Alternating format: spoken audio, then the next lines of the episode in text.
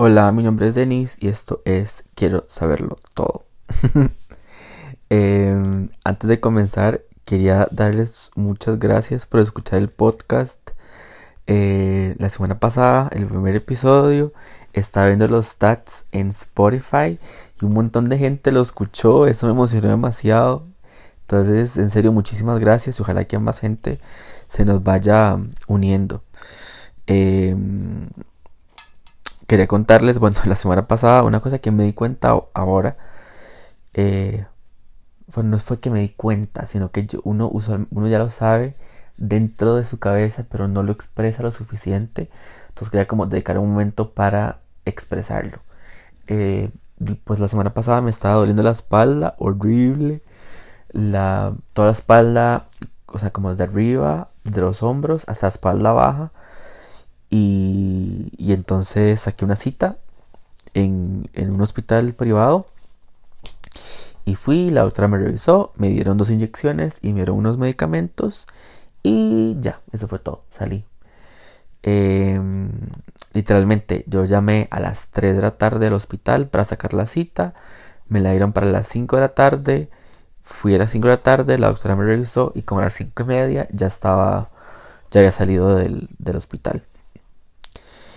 Eh, y luego hoy estaba viendo eh, una muchacha en noticias que estaba hablando sobre que tenía miedo de ir a, las clínicas, a los EVAIS, porque había demasiada aglomeración de personas usualmente y mucha gente iba como con gripe y luego no se sabía si era coronavirus y no estaba expuesto a, contagiarse más así como yendo a las salas de emergencias o a los EVAIS me puse a pensar que, o sea, en qué loco lo privilegiado que soy yo de poder ir a un hospital eh, privado para un dolor de espalda.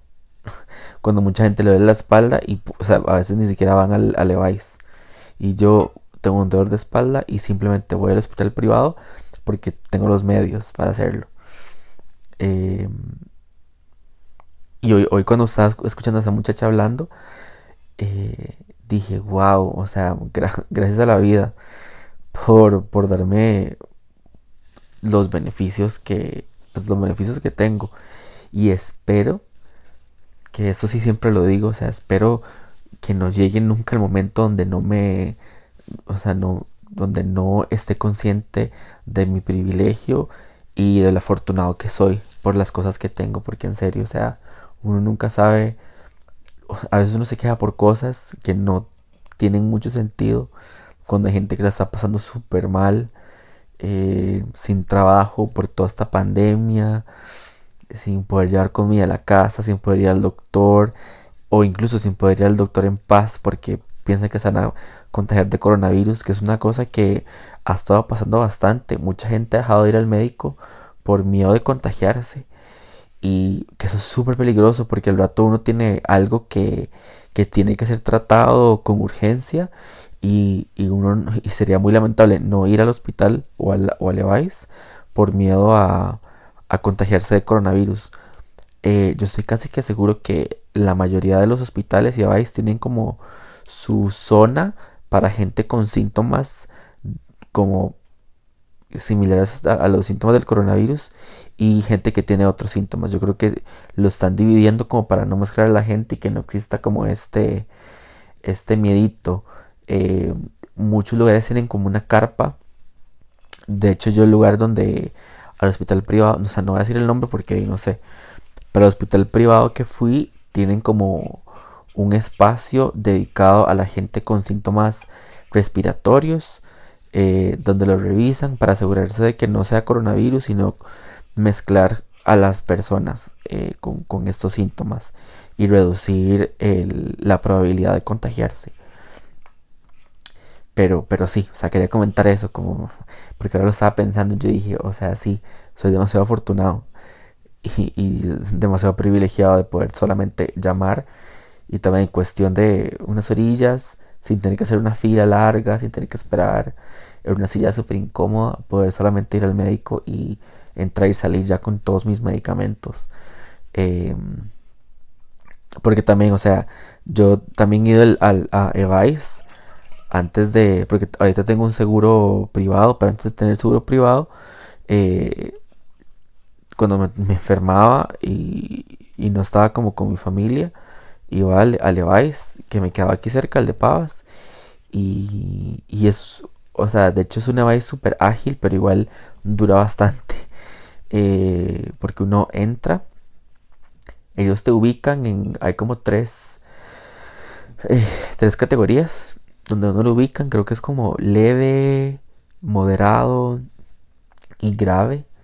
Em, y, acorde a donde te ubiquen, dura el tiempo porque ahí también es como un semáforo.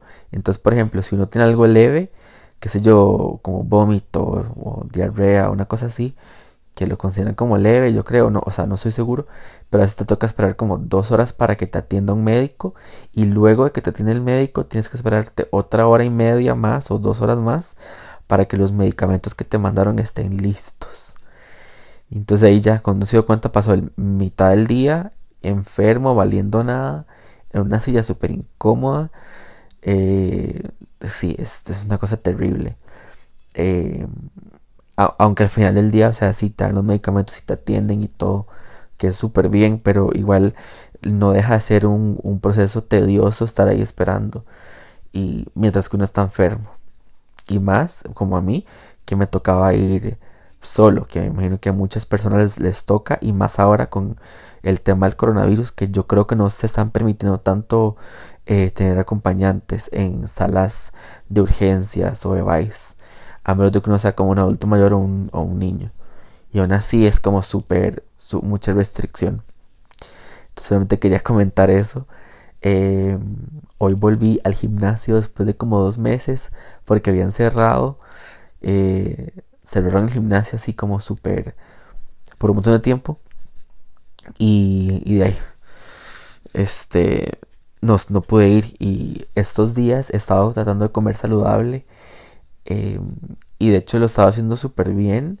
Y justo hoy que volví al gimnasio, me, compré un churro después, del, después de mi workout. me sentí demasiado mal y como si no fuera suficiente, me llega el churro con un pelo incrustado. como que, como que me estaba diciendo el destino, como no de como el churro. Y, yo, de antojado que estaba, solamente le quité el pelo al churro y me lo comí.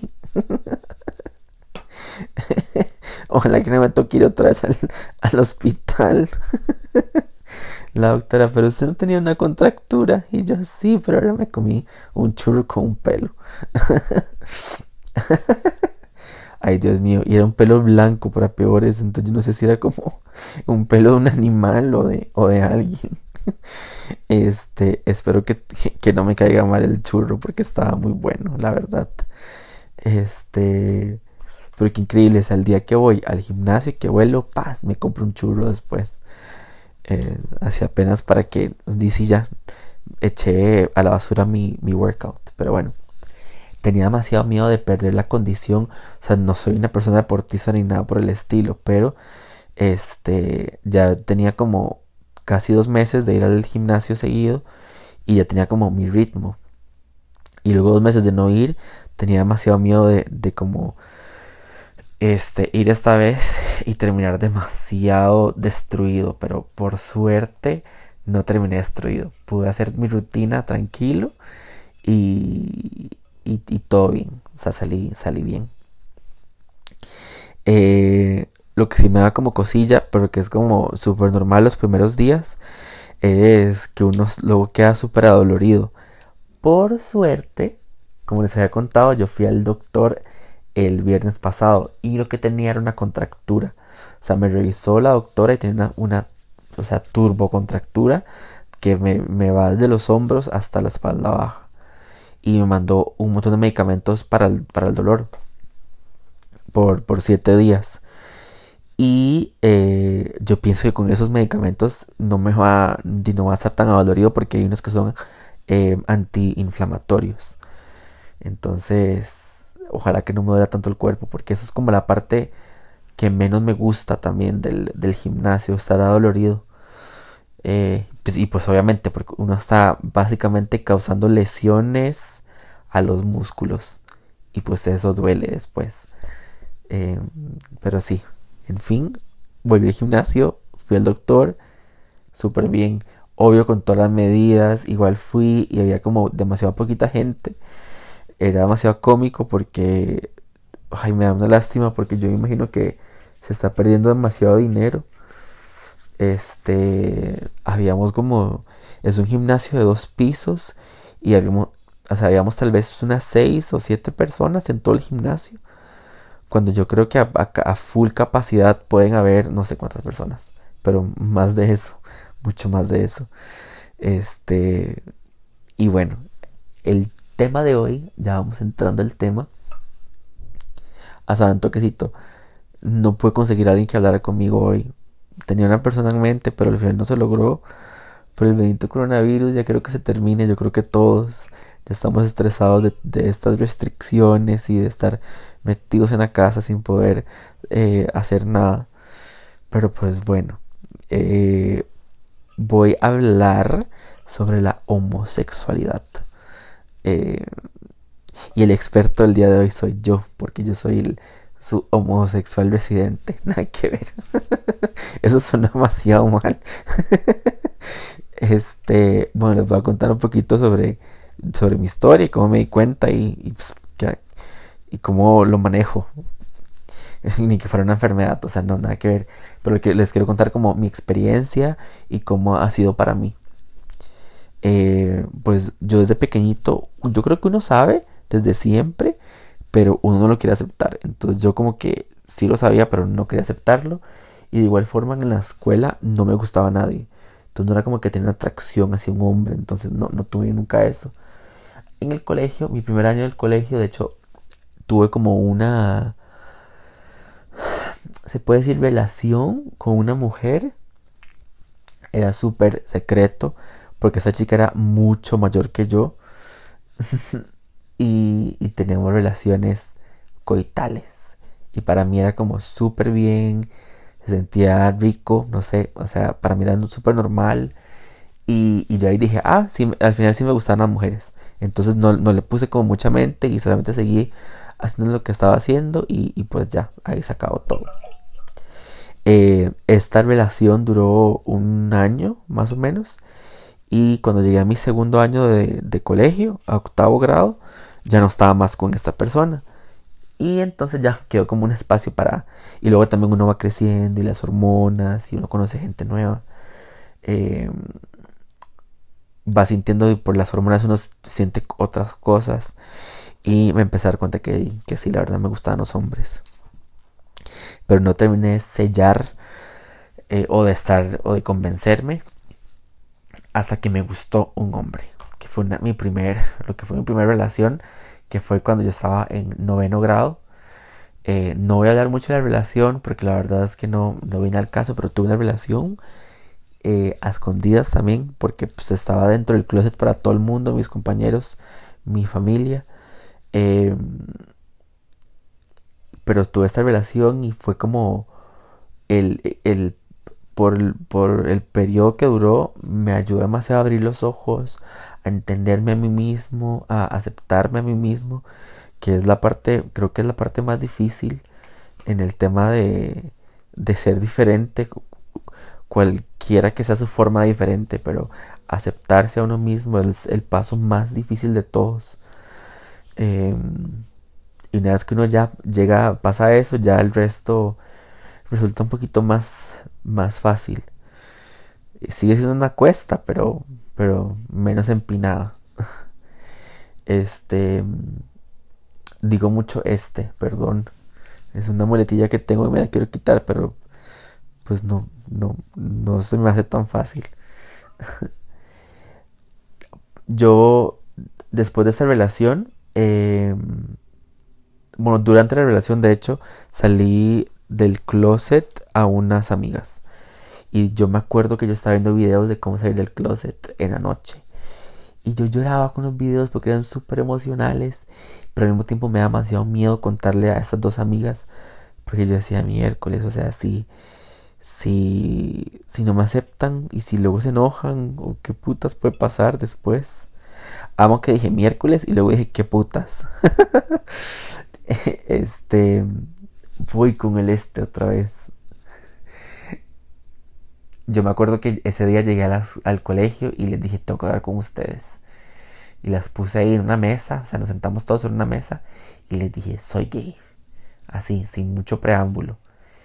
Y me acuerdo que las madres se empezaron a reír de mí y yo me puse a llorar horrible. Me acuerdo que una compañera me decía, Denis, ¿es en serio? Y yo, sí, es en serio. Y luego ya las madres se pusieron serias. Fue, o sea, no, no les puedo explicar el miedo, el susto tan horrible que sentí. Siento que fue, ha sido en mi vida de las cosas que, que he hecho que me han dado más miedo y más susto hacer. Pero que luego fue súper gratificante porque sentí que me había sacado como no sé cuántas paredes de concreto de encima. O sea, un peso, me sentía más liviano, más, más libre, sentía que podía respirar mejor. Era una cosa que me tenía súper estresado. Em, y ahí fui poco a poco contándole a, mis demás compañeros. Y, y fue demasiado cool porque fueron, o sea, me aceptaron súper bien. Nunca tuve una forma de rechazo, la verdad. Que eso me ayudó, me ayudó mucho porque entiendo que no es la misma experiencia para todas las personas y también entiendo y soy consciente de que para muchas personas ha sido una cosa completamente diferente y completamente difícil porque están que son, o sea, no sé, es limitado cuál es sea la estadística, pero está la, la gran, el gran porcentaje de personas que les sale mal, que sus amigos los dejan y le dan la espalda. Y yo la verdad lo siento mucho por todas las personas que han experimentado algún tipo de rechazo por ser quien, quienes son. Eh, me causa demasiada tristeza, pero la verdad es que siento que son, son experiencias que nos moldean y nos hacen ser quienes, pues quienes somos al final del día, nos hace tratar de entender a las personas y nos hace em, evolucionar y nos hace tener también la piel más gruesa. Em, igual nunca deja de ser difícil que alguien te dé la espalda y que te rechace por, sí, por ser quien, sos. Em, pues yo me acuerdo que ya después me fui a la universidad y fue como lo más cool en la vida porque ay por fin uno podía era demasiado buena nota porque uno puede llegar y ser quien uno realmente era y hablar súper abiertamente de todas las experiencias, de si tengo pareja, si no tengo pareja, de cómo, o sea, de todo se puede hablar. La gente no te juzga, no te ve de forma rara. Y si te juzga, a vos no te importa porque ya sos un poco más grande y entendés la vida de otra forma y, ves la vida con otros ojos. Eh, entonces la universidad fue demasiado bien para mi camino a la aceptación total, porque yo la verdad en ese momento ya me había aceptado a mí mismo, ya había salido del closet a mis amigos más cercanos y pues a todo el mundo en la, universidad, pero todavía me faltaba mi familia, que era como la parte más difícil porque uno nunca deja de pensar en, en qué puede pasar, si se van a enojar, cómo irán a reaccionar. Eh, y da demasiado miedo, o sea, no, no puedo mentirles. Da demasiado miedo salir del closet a la familia. Porque, pues, amigos vienen y van, pero familia es solamente una. Y igual, familia también viene y va, porque no. Que, alguien sea familia de uno no significa que uno tiene que quedarse con esa persona para el resto de la eternidad. O sea, si alguien te hace mal o si alguien no, no, no que te estorbe, no que le estorbe a uno, pero si alguien a uno lo pues, le hace sentir mal o si alguien es tóxico para la vida de uno, aunque sea familiar, o sea, hay que quitarlo del lado, o sea, de frente, para no toparse con ellos, para no, o sea, no experimentar cosas feas, porque, o sea, qué pereza. Y eso pasa mucho. Y no sé si será como la cultura latina o, o, o, en el mundo en general, pero uno siente como a la familia tan, tan apegada a uno y tan algo, como una cosa tan definitiva como es mi familia no puedo enojarme como es mi familia no puedo apartarlos como es mi familia tengo que eh, llevarme bien con todos, pero absolutamente no es así. Eh, siento que si alguien, o sea, si alguien no suma en la vida de uno, entonces para qué tenerlo ahí, la verdad. Pero bueno, ese no es el punto. La cosa es que, em, pues sí, yo tenía eso en la cabeza siempre, como en qué momento va a salir el closet de mi familia. Y resulta que estando en la universidad, eh, empecé a estar con un mae. No voy a decir el nombre, casi digo el nombre, pero no lo voy a decir mejor. Me acuerdo que lo conocí en una fiesta. Eh, él iba a la UCR, estaba haciendo ingeniería industrial. Y me acuerdo que yo lo veía como un mae super cool. Tenía demasiados amigos, era súper inteligente hablaba un montón sobre la vida y cuál es el sentido de la vida y qué pasa después de la muerte, que son mis, o sea, como esos temas místicos, me encantan demasiado, meterme en el foso de temas así como súper ambiguos. Me gusta la gente que se cuestiona todo y esta persona era así. Y entonces me llamó mucho la atención. Ojo, yo no sabía si le gustaban los hombres o no. entonces me pues me acerqué, hablamos, nos presentaron de hecho y fue como, no a primera vista, pero hicimos clic de inmediato. Y empezamos a salir hasta que nos hicimos pareja. Esa relación fue una relación súper traumatizante en mi vida. Me, me, hizo no querer estar en relaciones nunca más después. Me daba pavor estar en una relación por, por todo lo que pasé en esa. No fue como cosas feas, pero, pero sí fue difícil. Eh, para contarles un poco, Estuvimos primero seis meses súper bien. Él vivía con, con, un montón de roommates ahí en, en San Pedro. Que para los que no son de Costa Rica, San Pedro es un, como una ciudad en San José. Yo no sé qué decir. Montes de Oca es cantón. San Pedro es el distrito. Eh, pero San Pedro sí es un pueblo en, en San José, en la provincia en la provincia, en la capital. Y él vivía con, los, con sus roommates y todo. Yo lo veía como los fines de semana y a veces entre semana. Y, pues, pues, todo bien. Esos fueron los primeros seis meses que fueron como eh, los mejores meses. Pero es porque uno va conociendo a la persona y es como todo es emocionante y uno está súper enamorado. El, ya cuando, cuando llegaron los segundos seis meses, la segunda parte del año, me acuerdo que la, la, familia de él era de otro, otra parte, este, de otro pueblo. Y la abuela estaba muy enferma. Entonces me dijo, me voy a ir para, para donde mis papás a, a estar con mi abuela porque está muy enferma. Y era el fin de semana. Entonces yo le dije, bueno, está bien, ojalá que vaya súper bien en todo, ojalá que todo esté bien. Y yo la verdad es que, que fue también un er-, error mío porque yo no sabía cómo tener una relación de adultos todavía. tenía, yo tenía 17 y para este momento yo había recién cumplido 18 años. Eh, entonces en la, primera parte de la relación yo tenía 17 años. Pero en este punto ya tenía 18.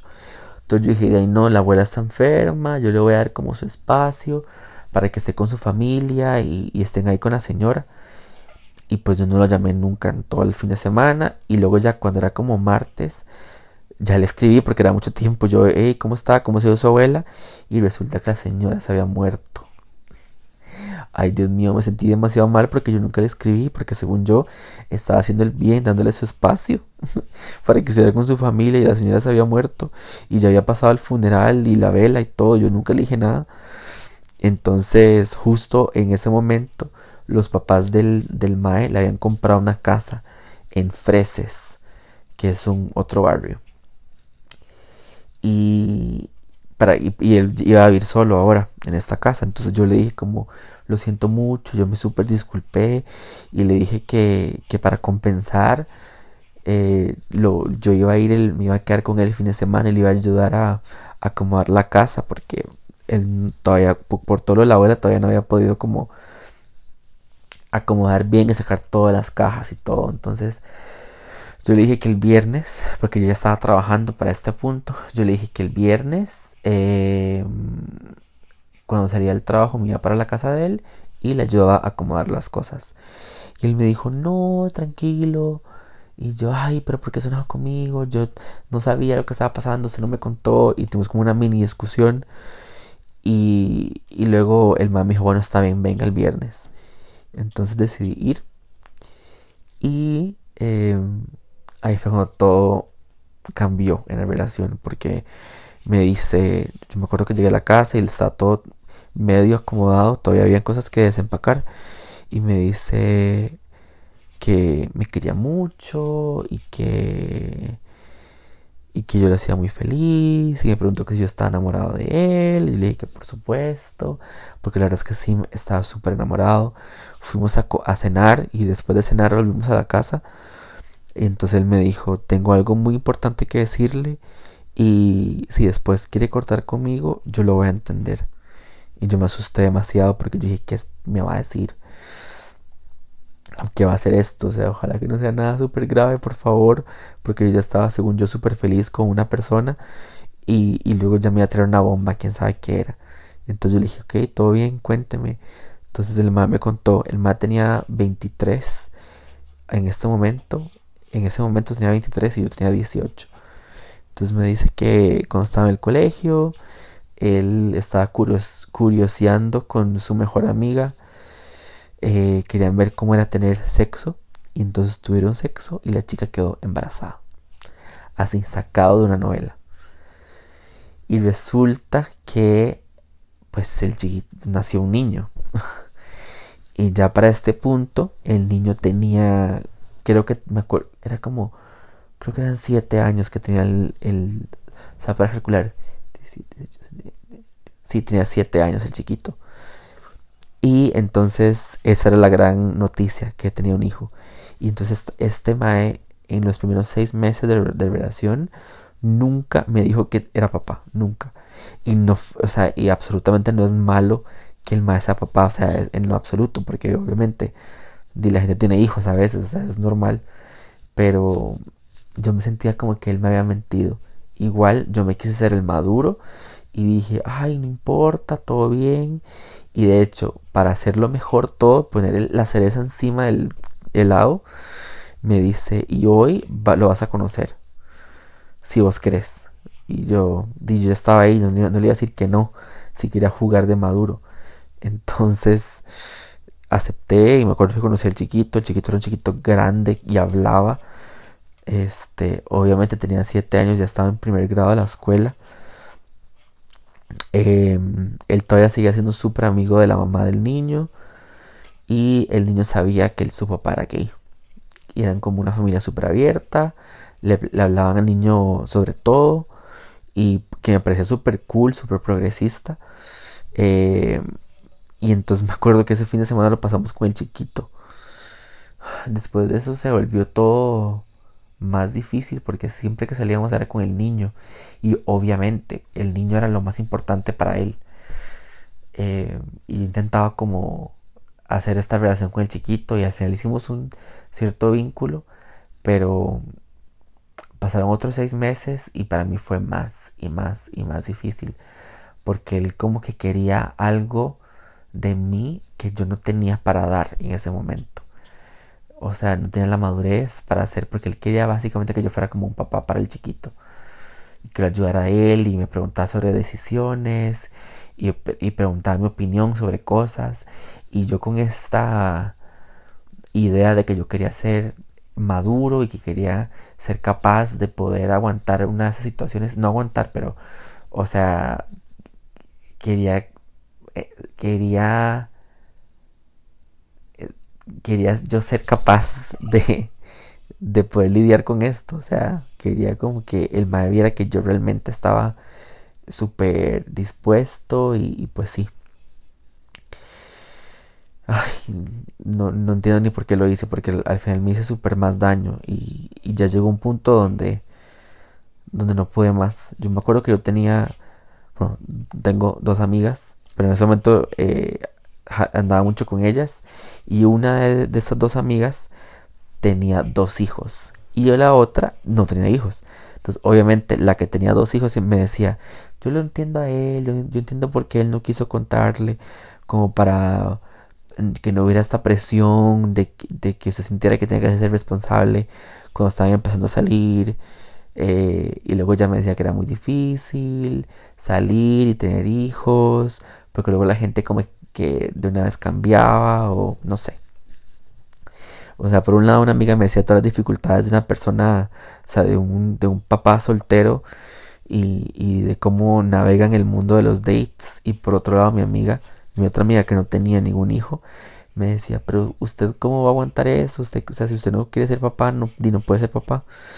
Y entonces yo con una idea también de seguir, la idea de hacerme el maduro, al final no pude y tuve que hablar con él y nos separamos.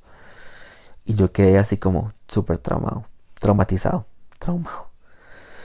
Eh, quedé así mal, mal. Y no quería tener relaciones porque luego yo sentía que me iban a mentir o que me iban a, tirar una bomba. Pero bueno, a lo que voy y por la razón de la que, de la que conté. La razón por la que conté esta historia es porque durante ese momento yo sentía que estaba construyendo una relación bonita al principio y entonces decidí contarle a mi familia que era gay. Y la forma que lo hice fue súper original. Yo hice un grupo de WhatsApp. hice un grupo de WhatsApp y le mandé un mensaje a todo el mundo porque creo que mi... O sea, todo el mundo estaba como...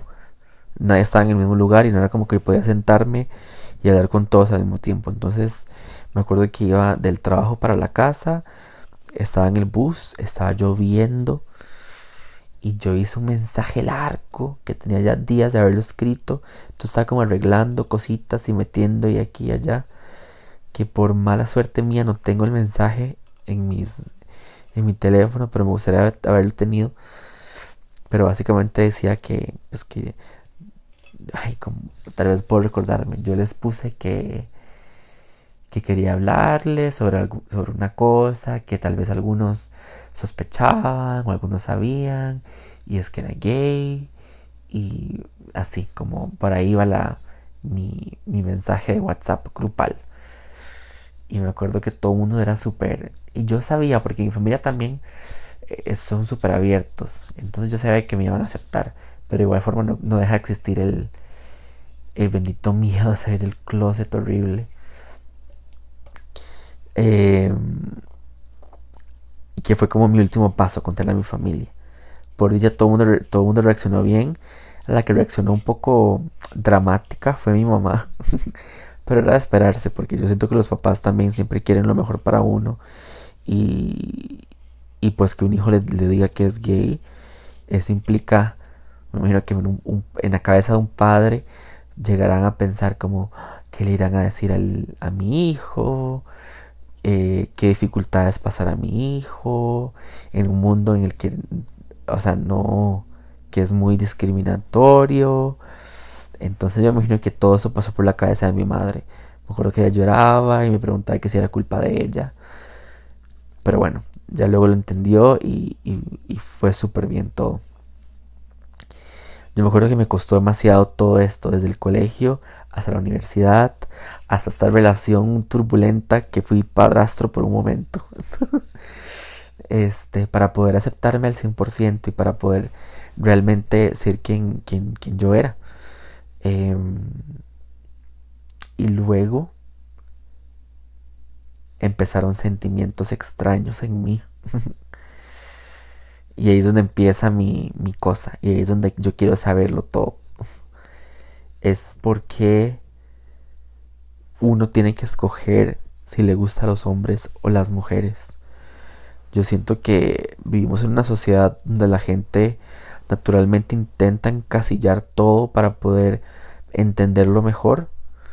Eh, y, y si no hay un título para lo que sea que uno es, entonces pues lo inventan para poder racionalizar la situación. Eh, yo me acuerdo que estaba en la fiesta de un amigo y eh, parte de la fiesta era como fiesta, ir a un bar y luego pijamada en un hotel. Y entonces habían hombres y mujeres. Me acuerdo que estábamos en la fiesta y una amiga de mi amigo, yo la verdad esa chica no la conocía, no la conocía del todo, o sea, la conocí ese día. Era una chica súper, súper, súper linda. Eh, estábamos bailando en el bar y me dijo, Mae, acompáñame al hotel porque me quiero cambiar. No, o sea, como que, como que la madre estaba muy incómoda con la ropa que andaba, no sé. Y, y pues la acompañé al hotel que estaba cerca del bar. Y pasó. Pasó algo que yo tenía mucho miedo porque en todo este camino, todo este journey para encontrarme a mí mismo y aceptarme a mí mismo, eh, yo siempre me hice la idea que tenía que, que, ser una o la otra, o sea, tenía como que ser parte de, de una categoría. Entonces, la categoría que yo había escogido era categoría gay, esa es mi categoría. Y me acuerdo que esa vez fuimos al hotel y no estaba tomado ni nada por el estilo. Había tomado un poco, pero no estaba borracho ni nada por el estilo. Y, cuando estaba en, el, la habitación, pues no sé, una cosa llevó a la otra y tuvimos sexo. Y para mí fue una cosa como súper confusa porque me gustó mucho y me atraía demasiado la chica, pero sentía que estaba como... Em, dándole la espalda a lo que me había costado tanto construir, que es demasiado absurdo y demasiado heavy que ese era mi pensamiento. O sea, yo pensaba que le estaba dando como la espalda, estaba traicionando a lo que me costó construir, estaba traicionando a todos los años que me costó aceptarme a mí mismo. Y, y lo, que yo, lo que pensaba yo, mi cabecita era, madre Denis, todo este tiempo usted con esto de que le gustan los hombres y de aceptarse y de salir del closet para que termine teniendo relaciones con una mujer. O sea, para mí me pegó horrible y me sentí mal. Tenía goma moral fatal. O sea, no sé, no sé cómo decirles, era, era una cosa horrible. Y pues sí, o sea, desde pequeñito, eh, viviendo en una sociedad donde te dicen, camine como hombre, hable como hombre, eh, haga los gestos como hombre, o eso es de mujeres, o juegue con juguetes de hombres. Eh, en una sociedad que te marca, o sea, que una sociedad que tiene tan marcada, tan marcados los roles,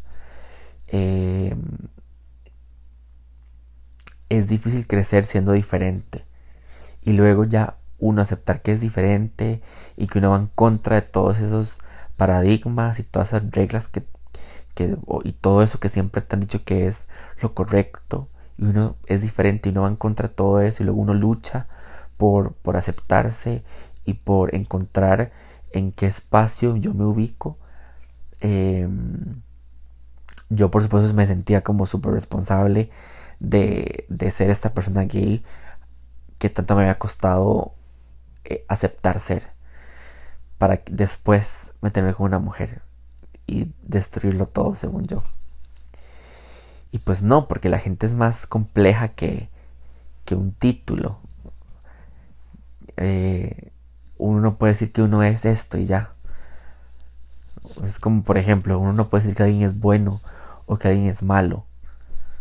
Porque pues no todo es blanco y negro. Aunque la sociedad quiera que uno escoja una posición o un título, al final pues a veces no es así. En mi caso pues no es así, no sé. Eh, yo me identifico como una persona gay, pero eh, siento atracción sexual hacia las mujeres. Pero no me considero bisexual, entonces es como una cosa extraña. Sería cool hablar como con alguien que sepa muy bien el tema para ver entonces qué soy. Y, eso es como súper chocante, tener que pensar en qué soy, porque simplemente uno no puede ser y ya sin tener que dar explicaciones o ponerse un título o, lo que sea. Porque, o sea, en mi caso, em, para hablar inclusivamente, eh, y para que me entiendan a mí, puede ser mi identidad, yo me considero hombre. Eh, que de hecho tiene un, tiene un nombre. Ah, ok, se le dice cisgénero a las personas que se identifican con el sexo que nacieron.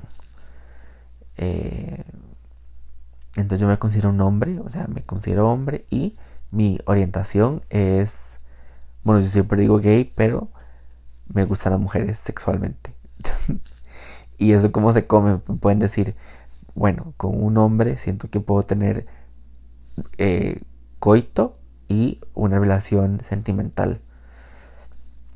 Con una mujer no sé, pero siento que no puedo establecer una relación eh, sentimental, pero sí puedo y si me atrae como físicamente. Pero no me veo como teniendo una relación sentimental con una mujer, no sé si tiene sentido para mí es también súper confuso explicarlo, entonces usualmente solamente no lo digo. A veces, o sea, no, solamente no digo, o sea, para hacerlo más fácil para los demás, digo soy gay. Pero supongo que no está bien porque estaría yo también acoplándome a los paradigmas y, realmente no diciendo quién, quién soy. Pero también uno no debería de explicar a todo el mundo quién uno es. Entonces, es bien difícil entender. Pero bueno, eso es, eso, es, eso es quien yo soy. O sea, la verdad es que no hay, no hay de otra. Al final me gustaría, y, no, me, encantaría hablar con alguien sobre esto, pero eso no me gusta hacer esto, esto así como cuando tengo esos temas que tengo miles de preguntas, me encantaría hacerles esas preguntas a alguien que sepa como muchísimo el tema. Porque, o sea, ¿qué onda con eso de que hay que escoger bandos?